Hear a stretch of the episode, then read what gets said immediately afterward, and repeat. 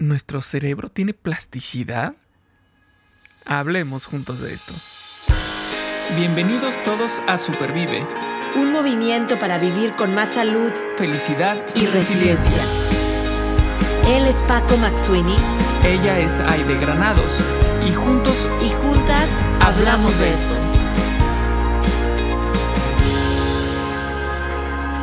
Porque valoras tu salud tanto como valoras a tu familia Supervive es para ti. Este podcast es para ti. El contenido es informativo y educativo. Sin embargo, de ninguna manera constituye consejo médico o sustituye una consulta con un profesional de la salud.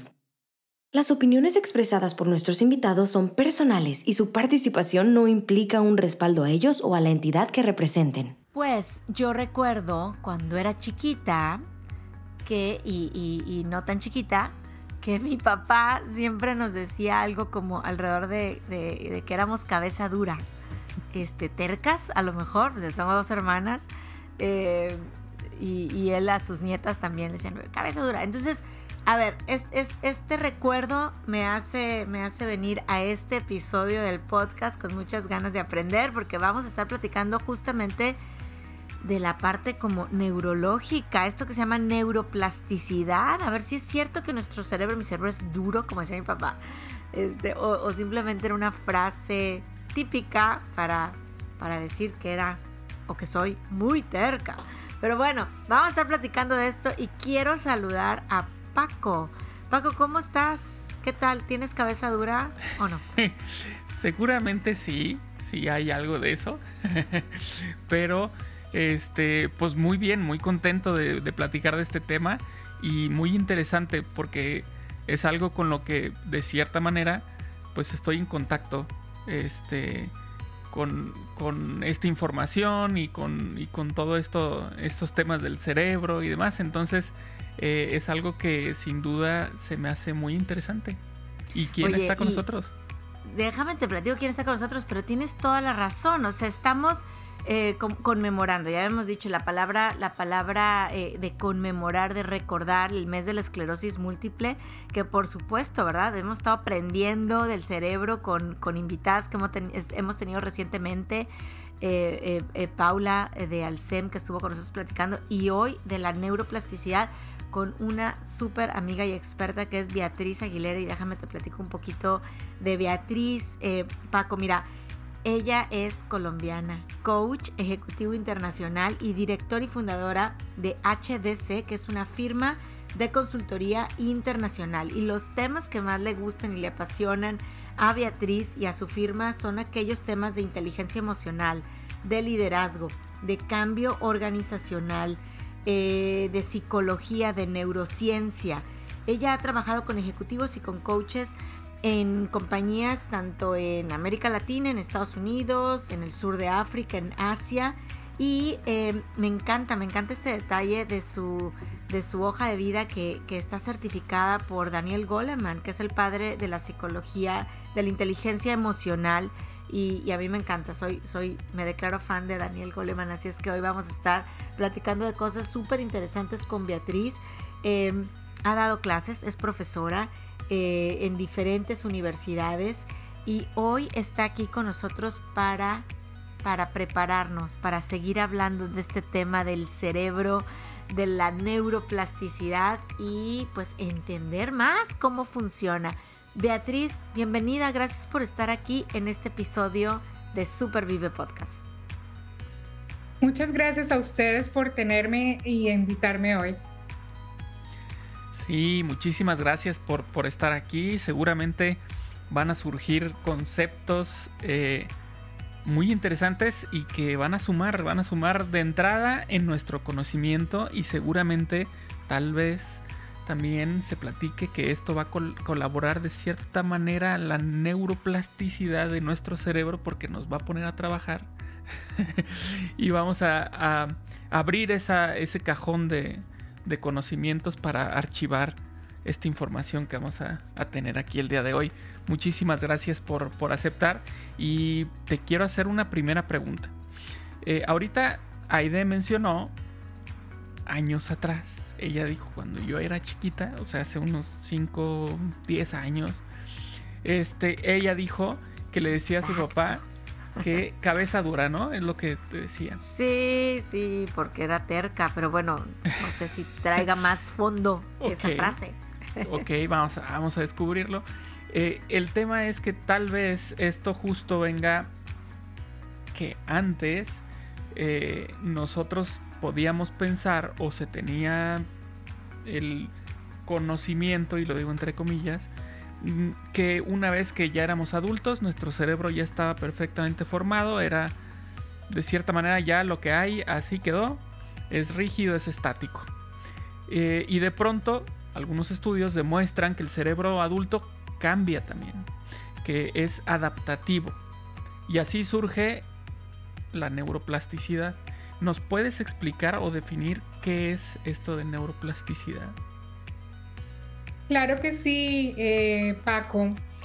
Eh, antes de, poder definir lo que es el término de neuroplasticidad, eh, es muy interesante saber que nuestros cerebros tienen una serie de características que desconocemos y la primera invitación es amiguémonos con esa información que a veces nos parece como muy lejana, porque de pronto no somos doctores o porque de pronto no estamos en el ambiente médico, pero no, el, solo hecho de saber que nuestro cerebro tiene la posibilidad, digamos, de adaptarse y tiene la posibilidad de cambiar, que es a lo que le llamamos neuroplasticidad, pues nos permite a nosotros, las personas, cualquiera que ella sea, eh, si estás oyéndonos, si estás en casa, si eres una mamá, si eres una ejecutiva, si eres una profesora, si eres un papá o un trabajador, en cualquier ramo, el hecho de que tú puedas saber, por ejemplo, eh, que nuestro cerebro tiene la capacidad de reconstruirse y de moldearse, pues eso ya nos hace pensar en que todos tenemos la oportunidad, no importa de dónde vengamos, ni qué nos hayan dicho nuestros padres en años atrás como Aide, eh, tenemos la posibilidad de cambiar. Y creo que eso es lo más bonito y eso es lo que más allá de la parte, digamos, eh, de la parte que es muy médica de los neurocientíficos, ¿sí? A quienes pues admiramos, eh, es tener la, clare, la certeza y la claridad de que nosotros podemos cambiar. El cerebro es, digamos, el órgano más desconocido que tenemos en, nuestro sistema, en nuestro cuerpo, eh, y es quien controla la mayoría de los procesos vitales que tenemos nosotros como los seres humanos. Así que con esa es una suficiente razón, ¿verdad? Para decir que amigarnos con esta información eh, no es solamente porque somos médicos, es, es porque todos tenemos un cerebro, ¿no? Y nuestros cerebros están programados para aceptar lo malo e ignorar lo bueno. Esa es una tendencia que hay, que existe, y por eso hay tantas personas que se dedican a estudiar el cerebro para ver cómo podemos ayudar a las personas a hacer estos procesos de adaptación y de cambio. Y obviamente ya más en el, en el sentido científico y médico, pues para, digamos, recuperarnos de procesos como personas que, bueno, se accidentan y al trabajar en, médicamente en sus cerebros pueden recuperar ciertas funciones nuevamente. Pero a lo que yo me voy y lo que es nuestra especialidad, como Aide lo mencionaba, de inteligencia emocional, psicología y la neurociencia aplicada a, digamos, al liderazgo, a cómo funcionamos, cómo somos en las empresas y demás, que también la familia es, pues es nuestra primera empresa y es que empecemos a notar, a darnos cuenta que nos fijamos más en lo negativo que en lo positivo.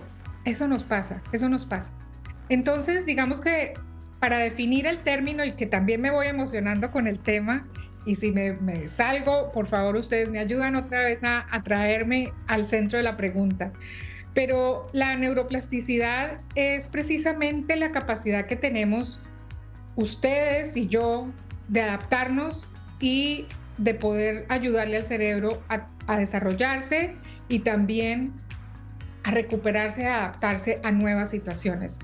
Eh, eso es básicamente lo que surge o lo que define la neuroplasticidad, la capacidad que tenemos de adaptarnos a diferentes circunstancias y de modificar eh, la manera en que reaccionamos y nos adaptamos a las distintas situaciones que se nos presentan. Wow. Oye, Beatriz, me encanta cómo comienzas eh, bajándole el nivel a esta palabra que suena como rimbombante, no sé cómo decirlo, ¿no? Y a lo mejor tú que nos estás escuchando, como quien dices, dices, no, eso cómo, cómo, cómo se, no, no lo entiendo, o este episodio no es para mí, no, al contrario. Eh, qué bonito que nos estás dejando claro que esta parte de neuroplasticidad o la plasticidad del cerebro, yo me quiero, lo quiero poner así también en otras palabras, es esta capacidad que todos, tú que nos estás escuchando, tienes, que yo tengo, de adaptarnos y cambiar. Y ya hemos hablado que esto es una constante, el cambio es una constante, ¿no?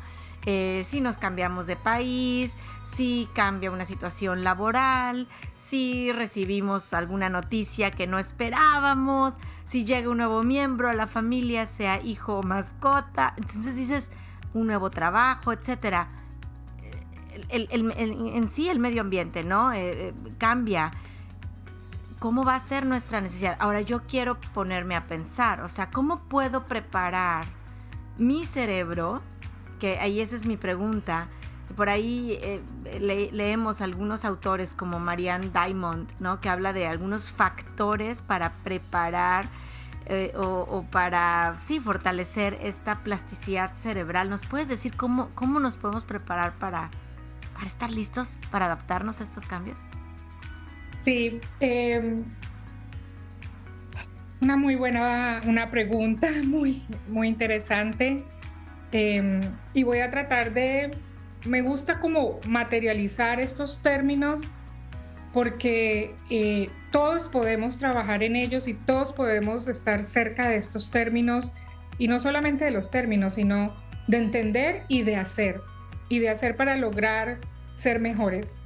Eh, porque hoy, hoy en día sí que es cierto, estamos necesitando esta competencia de adaptabilidad, de resiliencia, de, pues porque definitivamente, eh, y aunque a veces no nos guste mencionar la bendita pandemia y el bendito COVID-19, pero realmente él le mostró al mundo entero de una vez, en el mismo lugar y a la misma hora, a millones y millones de personas, nos demostró que somos, de qué estamos hechos y, que somos capaces. Seguramente que al inicio todos decíamos qué va a pasar, qué susto, qué miedo, y nos que, que quedamos ahí como, como paralizados y después fuimos encontrando las maneras, cada uno a su modo y con sus recursos, de adaptarnos y salir adelante. Creo que les pasó a ustedes también, ¿verdad?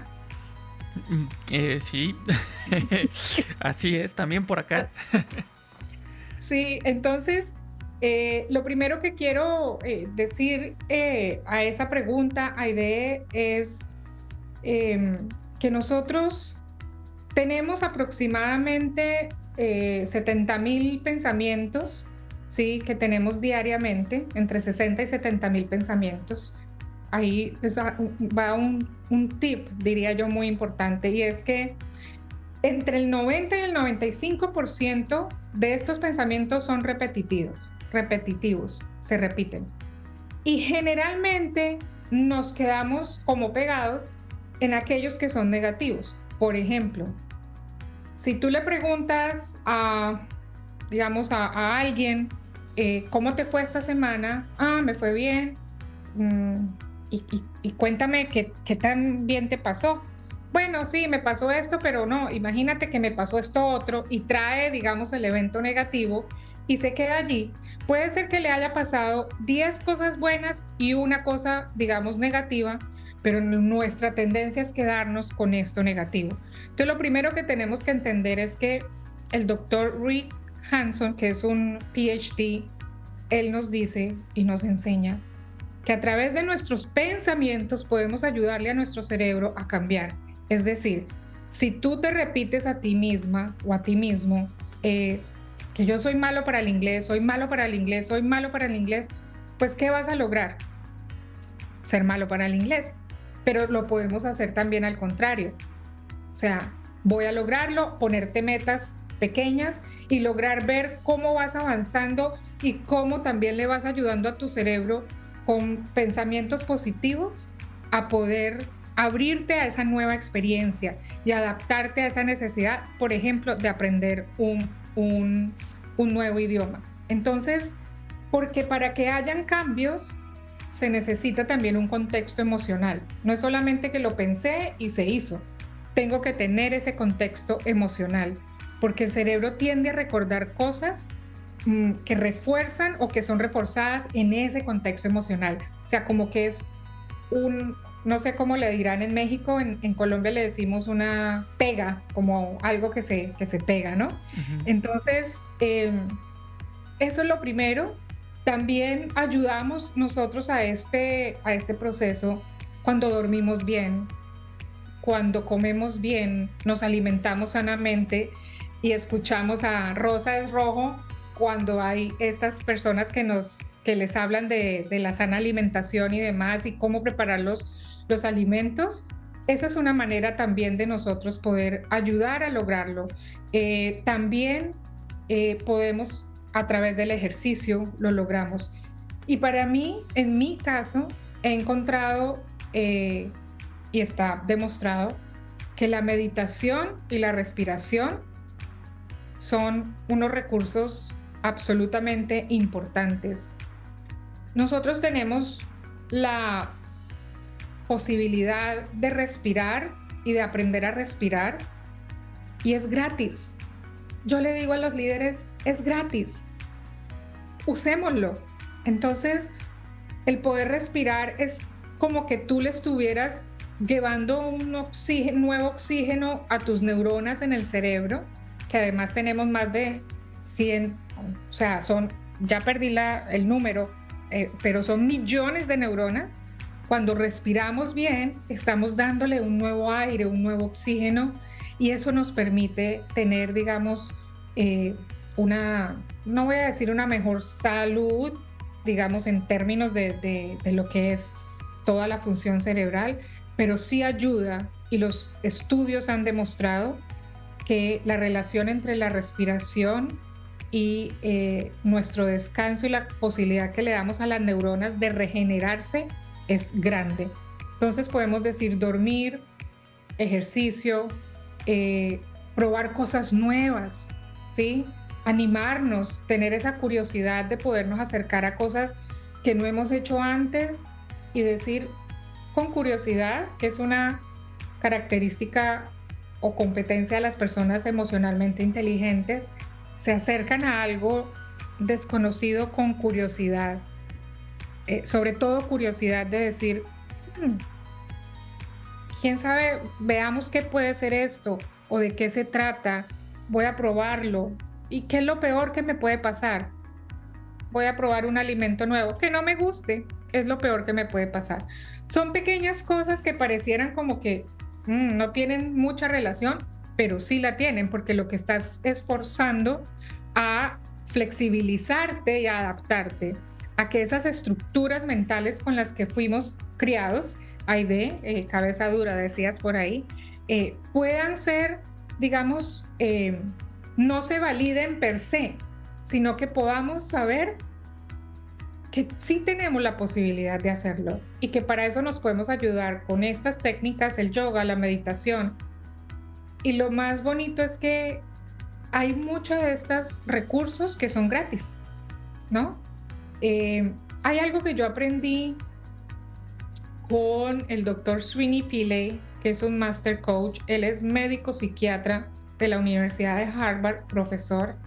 Yo me certifiqué con él en el 2010 en coaching basado en neurociencia. Y hubo algo que a mí, eh, hubo dos cosas que a mí me marcó. Eh, y él como médico psiquiatra, conocedor de este órgano tan divino que tenemos todos, y me dijo, eh, cuando te enfrentes a un proceso que exige de ti adaptarte, hacer algo que nunca has hecho eh, y perder, digamos, el miedo, piensa en dos cosas. Uno, piensa, eh, no te quedes pensando en el cómo lo voy a hacer, el how, que dicen aquí en inglés, ¿no? Eh, ¿Por qué? Porque cuando empezamos a pensar en el, en el cómo lo voy a lograr, empieza nuestras tendencias o nuestros mindsets a interponerse a decir que no lo vamos a lograr. No, pero es que necesito esto y esto y no lo tengo, necesito. Y es simplemente cuando tienes un poderoso para qué, encuentras el camino. Entonces, eso yo lo aprendí y aunque no tiene, digamos, una, no es algo que, que una herramienta, digamos, como neuroplástica ni neurológica, lo que sí es, es una herramienta para poder dar un paso hacia adelante en el proceso de adaptación, en el proceso de cambio.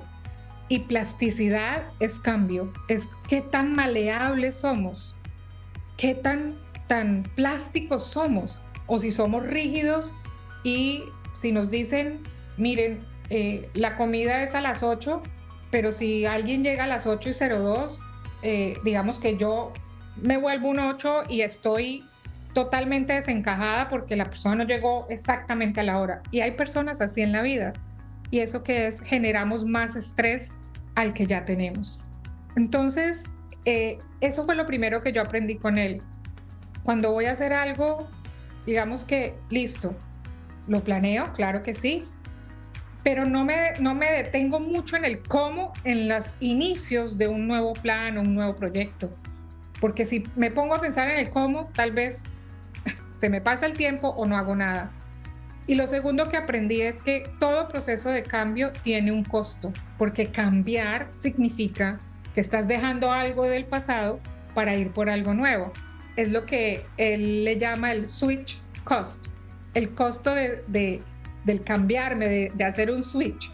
Entonces, eh, mi recomendación también, además del ejercicio, del yoga, la respiración, que son pequeñas técnicas que están al alcance de todos nosotros, es también cuando tengan enfrente una, una digamos, un cambio o un desafío, no piensen mucho en el cómo en las primeras, eh, digamos, fases. Eh, digamos, ármense de, de, creer en ustedes, en los recursos que tienen, en la curiosidad, eh, para pensar que sí podemos. Em, no sé, Aide, si esto eh, les resuena a ustedes. No, bueno, este, sí, ya sabe Paco que tomo notas. Miren, aquí está, se ve lleno de, de, notas, ¿no? O sea, cómo todo se mm, coincide, o sea, hay intersecciones. claro, hablamos de la sana alimentación, hemos hablado también aquí en estos episodios del dormir bien, la meditación, la respiración, los pensamientos positivos. Me encanta este tema de la novedad, de animarnos a cosas nuevas. y, yo creo que no tiene que ser grandes cosas. Estás hablando de comida diferente, un deporte diferente, un libro que a lo mejor un género que no suelo leer y pues bueno, un autor nuevo. Yo creo que hay cosas nuevas muy al alcance de todos. E incluso un color diferente. A lo mejor dice, ay, bueno, me voy a vestir de naranja, voy a poner naranja a ver qué tal me siento con naranja. Hoy mayo que también se pinta de naranja, por supuesto. Eh, me, encanta esto que nos dices, eh, para desatorarnos, no pensar tanto en el cómo, sino más bien en el para qué y, que tiene un costo. Yo creo que ya ahí eh, estar conscientes de eso, después vemos cómo, cómo no sé, cómo enfrentar o cómo vivir y manejar ese costo, pero nos puede ayudar en ese proceso de ser más plásticos o flexibles eh, y crecer. O sea, yo, creo que así nuestro cerebro va a crecer y, con él nosotros. Me, encantó esta tu respuesta y tu reflexión eh, definitivamente, Beatriz. Sobre todo porque el, el, hecho de saber o de tener más información eh, sin que yo la ponga en práctica, pues no me ayuda. Saber o tener, saber más información, más datos, no me ayuda. Lo que me ayuda es realmente instalar estas prácticas, así sean pequeñas.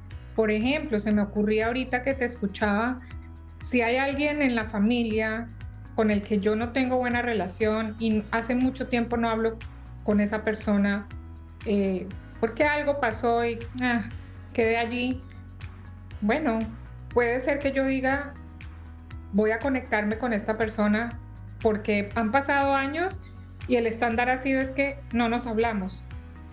bueno, pues toma el teléfono, escríbele, habla con esa persona y te aseguro que vas a encontrar cosas que no te las imaginabas. Y eso es parte de, poder adaptarnos, porque en el sentido, digamos, de, de, las personas que no estamos desde el lado puro médico y científico, que de eso no se trata este podcast, sino algo que puedan todos los oyentes de Rosa Rojo tener a sus manos, ¿sí?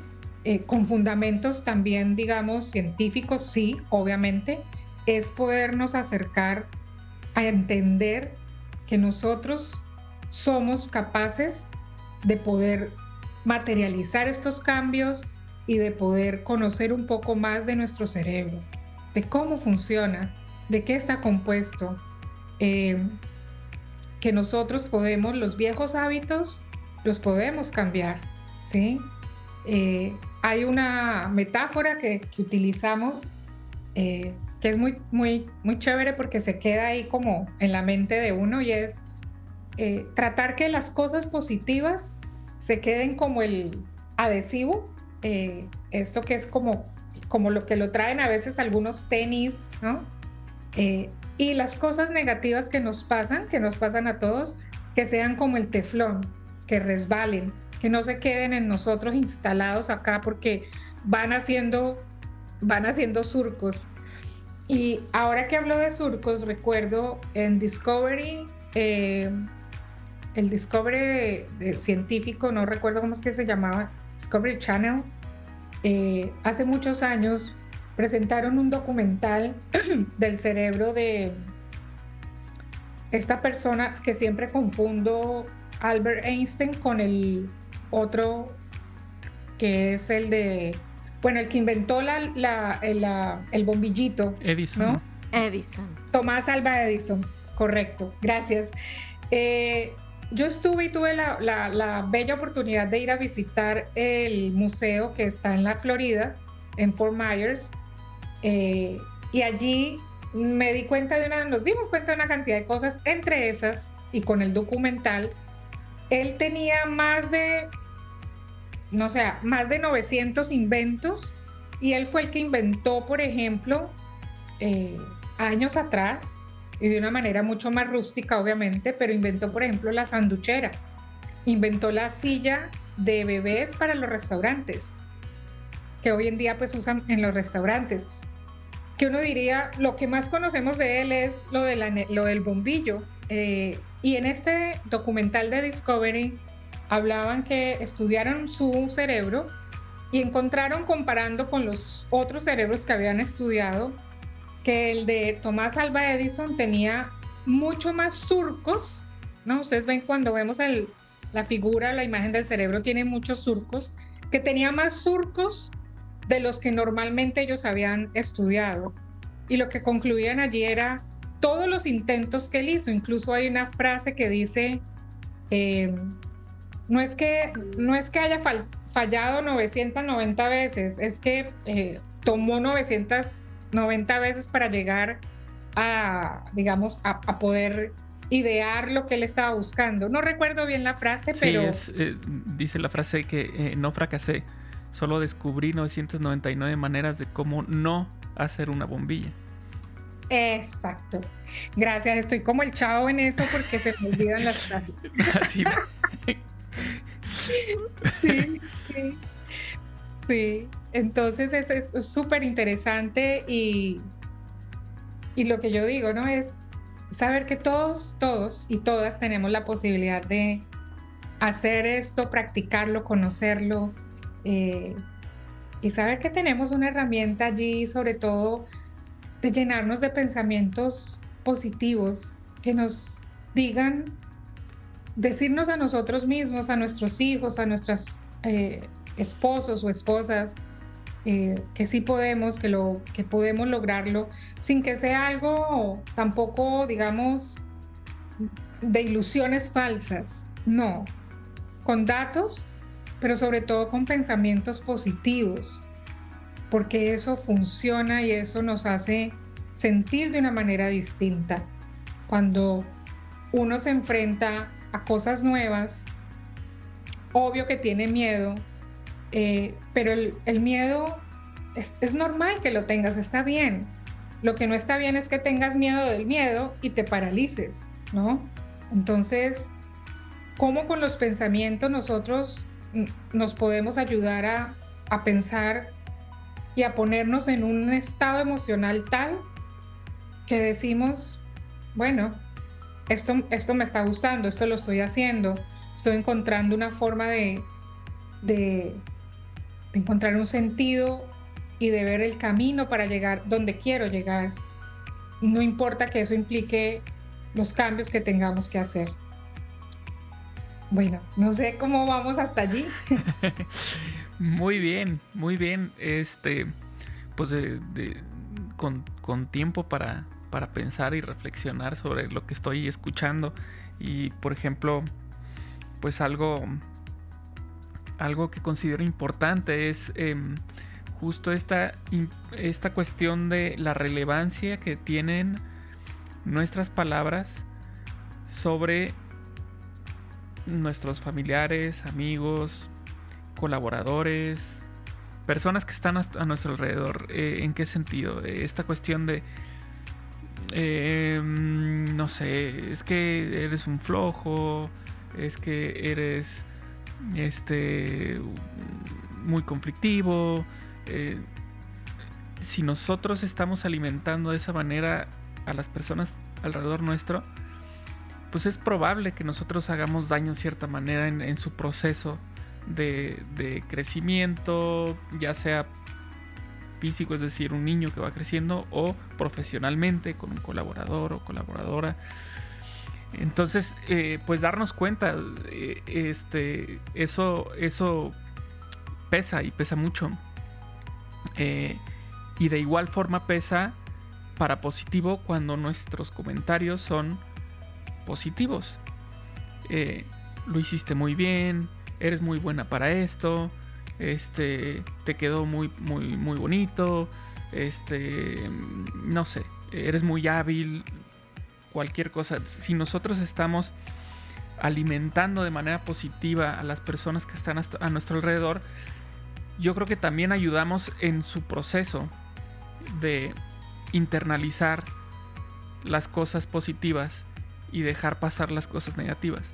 ¿no? Porque también esa es una realidad. Tendemos a decir lo negativo y lo positivo mm, como que nos lo guardamos un poco más, ¿no? O sea, si alguien hace algo muy bueno, eh, a veces como que nos cuesta trabajo el decirle, oye, qué bien lo hiciste. ¿Por qué? No lo sé, pero es algo que, puede, que puede ser común. Entonces, pues darnos a la tarea de, romper este, esta, esta mala dinámica de solo ver lo negativo y solo decir lo negativo porque así se puede entender, no, pues es que yo así es como le enseño para que crezca, para que vea sus errores, para que trabaje sobre lo malo, para que mejore. Pues eh, sí, pero también puede ser diciéndole lo bueno, ¿no? Entonces eso es algo que, reflexioné de lo que, de lo que estabas diciendo. Em, y creo yo que es, es algo que debemos cobrar Em, conciencia de esa relevancia que tienen nuestras palabras. Y eso es hacia los demás. Evidentemente también es hacia nosotros mismos, ¿no? ¿Cómo me, cómo me hablo yo a mí mismo? ¿Cómo me dirijo a mí? Este, ¿cuántas veces no nos hemos topado con este momento en el que nos decimos, es que qué tonto eres, ¿no? Este, es que ahí estaba y no lo viste, qué bárbaro o sea, como que nos recriminamos a veces mucho nosotros mismos, incluso de manera interna, es decir, no, tenemos que verbalizarlo. Este, y, aún así lo hacemos, ¿no? Entonces, de lo que comentas, pues creo que este es un factor muy importante, o sea, darnos cuenta de esto que hacemos, qué decimos y cómo lo decimos, a quién se lo decimos, ¿no? Este, porque creo yo que es, de cierta manera, pues un, un buen inicio, ¿no? De, neuroplasticidad, un buen inicio. Vamos a cambiar esa parte. Vamos a, procurar cambiar esa parte. Sí. En, que no, no porque nuestros padres que hicieron lo que pudieron con los recursos que tenían, porque pues a mí, a mí también me pasó que nos enseñaron y le doy gracias a ellos por la persona que soy, ¿verdad? Y sé que ustedes también. Sin embargo, también es de adultos y de personas que estamos en este medio ayudando a otros, porque eso es lo que hacemos en últimas ustedes y yo, ayudar a otros a cambiar, a crecer, a, ser mejores. Eh, en el caso de nosotros, en la firma es cómo ayudar a ser mejores líderes, cómo, no, para ser un mejor líder debo ser mejor persona eh, para poder ser mejor líder y es cómo nos ayudamos a nosotros mismos. Y siempre les comparto una metáfora, me encantan las metáforas porque eh, se te quedan grabadas como en la mente y tal vez en el corazón y es cuando nosotros vamos de viaje y nos subimos al avión, luego de estar sentados, lo primero que nos dicen es, ok, ahora por favor, eh, les dan la demostración, si algo pasa, pónganse primero usted su máscara de oxígeno. Cuando ya usted esté bien, mire a su alrededor a quién puede ayudar. Y eso que acabas de decir, Paco, es eso. Cómo nosotros nos ayudamos a nosotros mismos y nos ponemos también a estar muy atentos cuáles son las palabras que yo me estoy diciendo a mí misma, ¿no? ¿En qué estoy pensando? Todos tenemos ese gremlin que nos habla y esa vocecita que nos dice, uy, no, pero mm, te van, eh, te van a, hacer un podcast, eh, van a, te van a entrevistar de un tema que es un tema, eh, digamos, importantísimo, que es un tema en el cual yo no podría decir que soy para nada lejos de ser una médico, digamos, pero no, o sea, conozco el tema, he trabajado el tema, me he certificado en el tema desde otros ángulos y además yo también tengo un cerebro. Entonces, vamos a hacer lo mejor que tenemos con los recursos que, que tenemos y es poder empezar a trabajar con esa vocecita que todas aparece siempre, sobre todo en momentos de cambio o situaciones donde ahí se presenta el estrés, la ansiedad y es empezar a que tú reconozcas, a ver, ¿qué, lo, ¿qué estoy pensando en este momento? ¿Por qué estoy pensando eso? Sin juzgarte, sin darte látigo, solamente curiosamente, con curiosidad. ¿Por qué estoy pensando eso? A ver, ¿por qué voy a decir que no puedo? ¿Cuáles son los, los hechos para yo decir que es que hacerle caso a esa vocecita que me dice que yo no puedo? ¿Cierto?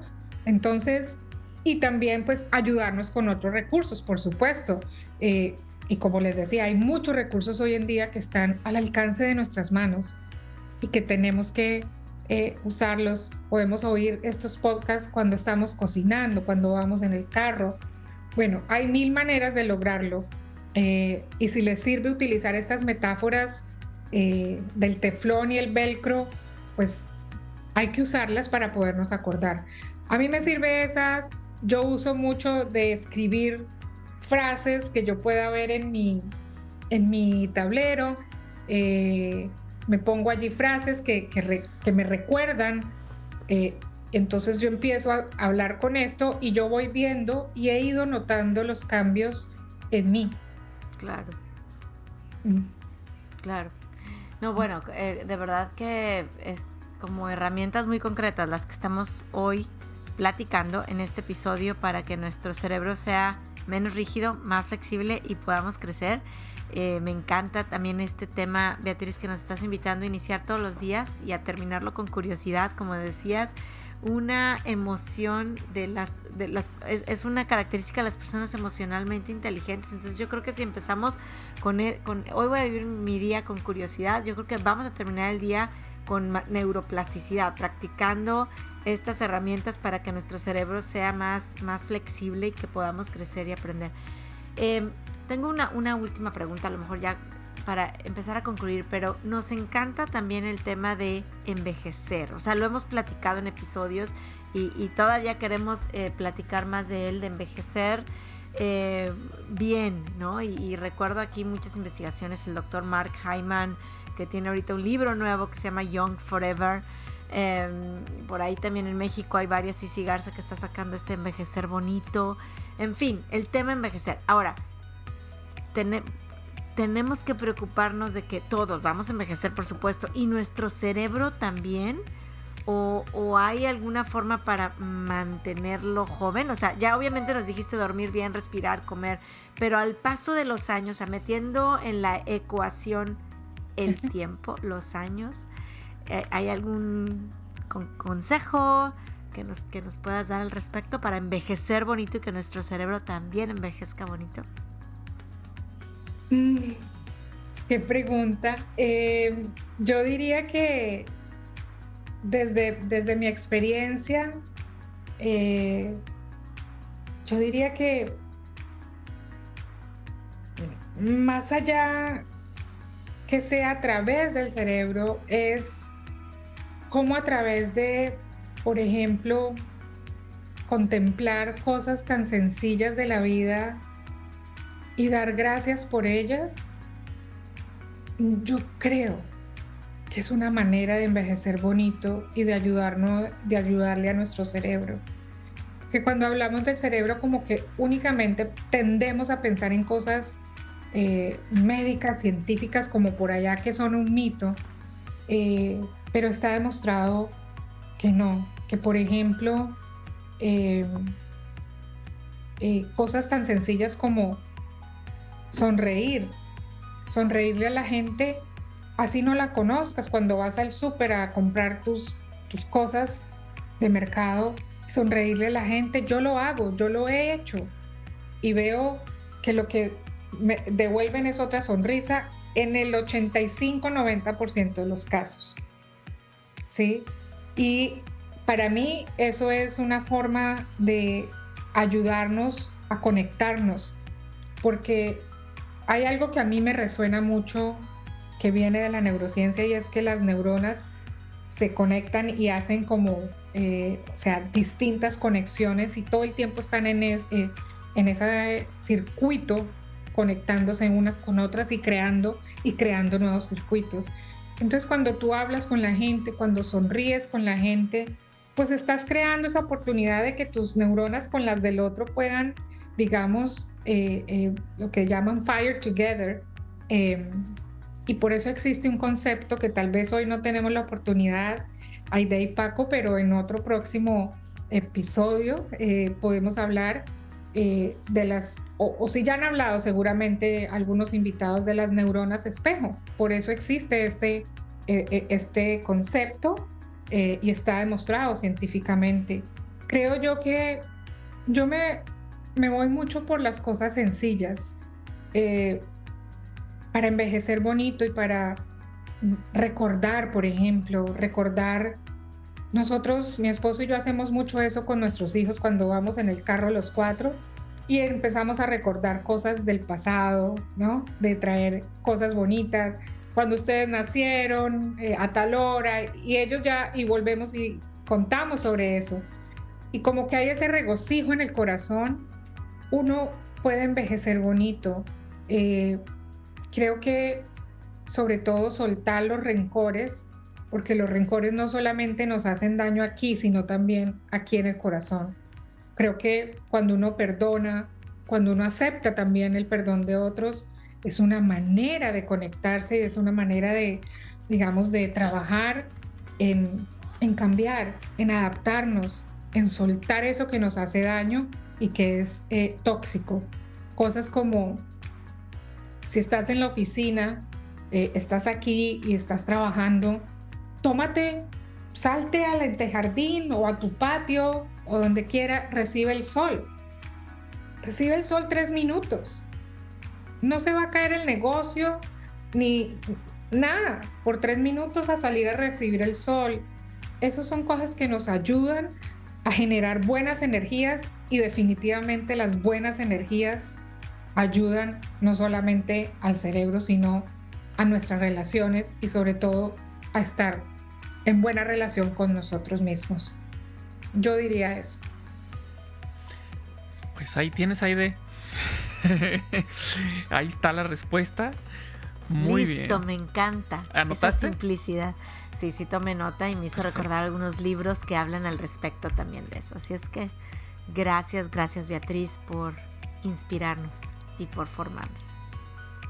Muchísimas gracias. Eh, de verdad, este, em, esta, esta charla, eh, pues sí nos deja, nos deja esta pues, tarea, ¿no? Que también luego lo hemos, lo hemos dicho en otros episodios también que nos quedamos. Hay episodios en los que nos quedamos con, con tareas, con trabajos por hacer. Eh, hay otros que nos deja conocimientos, aprendizaje, hay otros que nos deja reflexiones, pensamientos. En este caso nos deja tarea, porque sí viene con una reflexión, pero si hay algo que me quedó claro en este episodio fue no nada más es cuestión de pensarle, sino también hacer, ¿no? Y hacer de forma repetitiva. Eh, porque creo yo que finalmente es, es, parte de lo, que, de lo que nos estuviste platicando, Beatriz. Es decir, si yo nada más pienso, vamos a poner un ejemplo, yo nada más pienso, yo voy a ser el mejor jugador de básquetbol del mundo. y lo pienso, pues qué padre que lo piense, qué bonito que lo piense. Pero si yo no me pongo a jugar básquetbol, si yo no me pongo a practicar, si yo no me pongo a entrenar, si yo no estoy en un equipo, difícilmente voy a ser el mejor jugador de básquetbol del mundo. ¿no? Entonces me queda claro que nos invitas también a la parte de eh, acción, ejecutar, hacer las cosas y repetir, y repetir, y repetir. Tanto cosas, por ejemplo, estos comportamientos positivos, sonreírle a la gente, no es nada más de una vez, lo haces todo el tiempo, entonces se repite. Y, creo yo que no va en contra de la cuestión de probar cosas nuevas, no, pues lo nuevo va sumando es decir, no dejo de hacer las cosas, sino que además hago esto ahora, ¿no?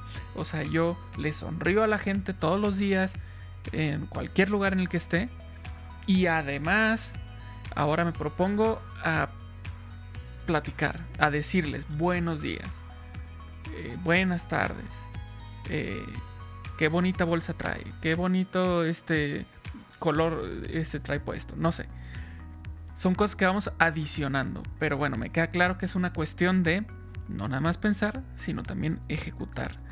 Y con eso me quedo como tarea.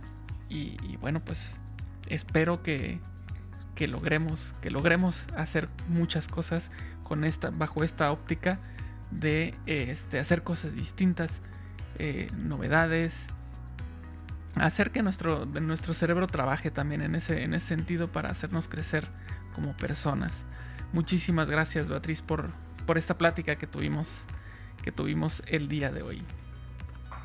Con todo, con todo cariño, amor y, y cuentan también con, con pues conmigo para eh, en lo que pueda apoyarles a ustedes y a su comunidad.